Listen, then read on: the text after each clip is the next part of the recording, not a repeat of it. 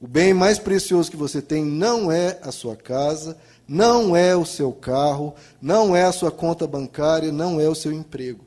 Coisa mais preciosa que você tem é o teu próximo.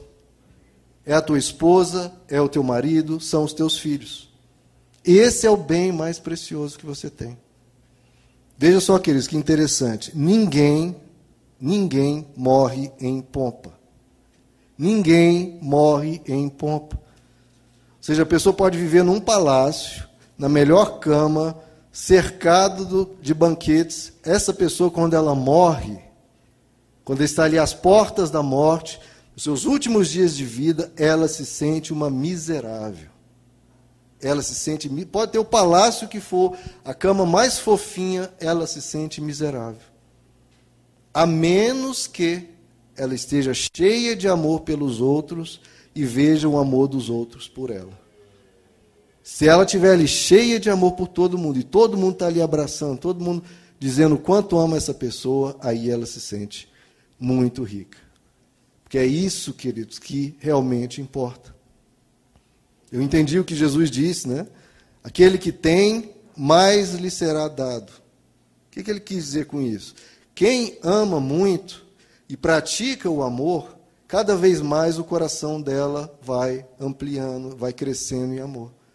Agora, aquele que não tem, até aquilo que pensa ter vai ser tirado. Ou seja, até aquele pouco amor que a pessoa tem, se ela não pratica, se ela não elogia, se ela não cuida, se ela não faz boas obras para as pessoas, até aquilo que ela tem, aquele pouquinho, vai sumindo do coração. Vai sumindo.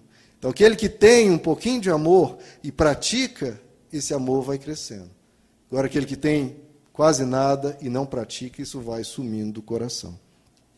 Então, queridos, vivermos em função de nós mesmos isso o Evangelho avisa constantemente. Se vivemos centrados em nós mesmos, a nossa alma vai adoecer. Nós vamos piorar em termos de caráter, em termos de questões psicológicas, porque estaremos aprisionados. Viver em torno de nós mesmos nos limita, nos empobrece. O Evangelho diz isso, e as nossas doenças psicológicas que hoje se alastram na nossa sociedade é muito por causa disso as pessoas centradas nelas mesmas. Veja, quem quer ganhar sempre, queridos, numa discussão, essa pessoa perde. Quem quer apenas para si, acaba ficando só, mesmo cercado de pessoas. Gente, o Evangelho nos ensina a aprender a perder, a ceder, a desistir das brigas. É o que Jesus diz: negue-se a si mesmo. Algumas vezes você vai ter que decidir perder. Uma discussão, a menos que você queira comprar brigas sempre eternamente. Negue-se a si mesmo, decida perder de vez em quando em favor do outro, para que aí você tenha mais e mais uma pessoa que quer ficar perto de você. O Deus que nós servimos, quer dizer, é o Deus que decidiu ser derrotado. O Deus que nós servimos é o Deus que decidiu ser derrotado em vez de comprar uma boa briga. Decidiu se oferecer em vez de se vingar. Decidiu dar a outra face em vez de fechar a cara. Esse Deus que nós servimos é o Deus a quem nós devemos imitar. Veja, uma das características do amor é que o amor é paciente. E a gente precisa disso para lidar com o próximo. Para lidar com o distante, a gente não precisa de paciência, porque fica ali poucos dias e pronto. Agora, com o próximo, você precisa de paciência. E o amor nos ensina isso. A gente precisa entender, queridos, que cada um de nós está em alguma etapa do seu crescimento, do seu entendimento. Tem áreas do caráter de Deus que uma pessoa sabe mais do que nós, e outras áreas que nós sabemos mais do que ela. Então, aí que nós precisamos ter paciência, porque se nós ficarmos acusando uns aos outros da falha que o outro tem, naquilo que você é bom, você acusa o outro naquilo que ele é fraco e ele, naquilo que é forte, acusa você naquilo que você é fraco, aí vai ser um tiroteio para todo lado. Mas o amor, ele é paciente. Ele vê a pessoa fraca, que ainda não compreendeu determinada realidade do Evangelho, em vez de acusá-la, ajuda a pessoa, dá um conselho amoroso, um conselho respeitoso, e espera a pessoa ir absorvendo. Espera o Espírito Santo ir tratando a pessoa. O amor é paciente. Nós precisamos do amor para não ficar com esse tiroteio de ficar acusando uns aos outros daquilo que o outro é fraco. Jesus, ao ressuscitar, ele vem até Pedro e vai falar o que com Pedro? Justamente, de novo, aquilo que mais importa. Jesus chega para Pedro e pergunta: Tu me amas? Olha, queridos, quantas coisas Jesus poderia falar com Pedro? Ele não poderia falar mil e uma coisas, tantos assuntos, tantas questões.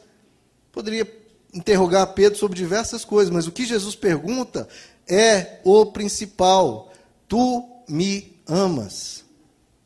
Era isso que importava. E, diante da afirmativa, Pedro diz: Sim, eu te amo. Ele fala isso três vezes. E Jesus, três vezes, fala o quê? Para Pedro. Quando Jesus diz sim: Apacenta as minhas ovelhas. O que, que Jesus diz para Pedro? Pedro, você me ama? Ótimo, agora ame os teus irmãos. Esse amor que você tem para mim, você tem que praticar na vida dos outros, cuidando dos outros. Porque eu não preciso de muita coisa. Deus, ele é onipotente, ele tem tudo. Então ele fala: olha, se você me ama, então apacente as pessoas perto de você. Cuide das pessoas perto de você. Dê alimento, em termos de elogio, alimento em termos espirituais, dando conselhos, alimento em termos de ajuda para as pessoas, porque elas precisam apacenta as minhas ovelhas. Se você ama a Deus, Jesus te diz, então apacenta as pessoas próximo de você. Apacente o próximo.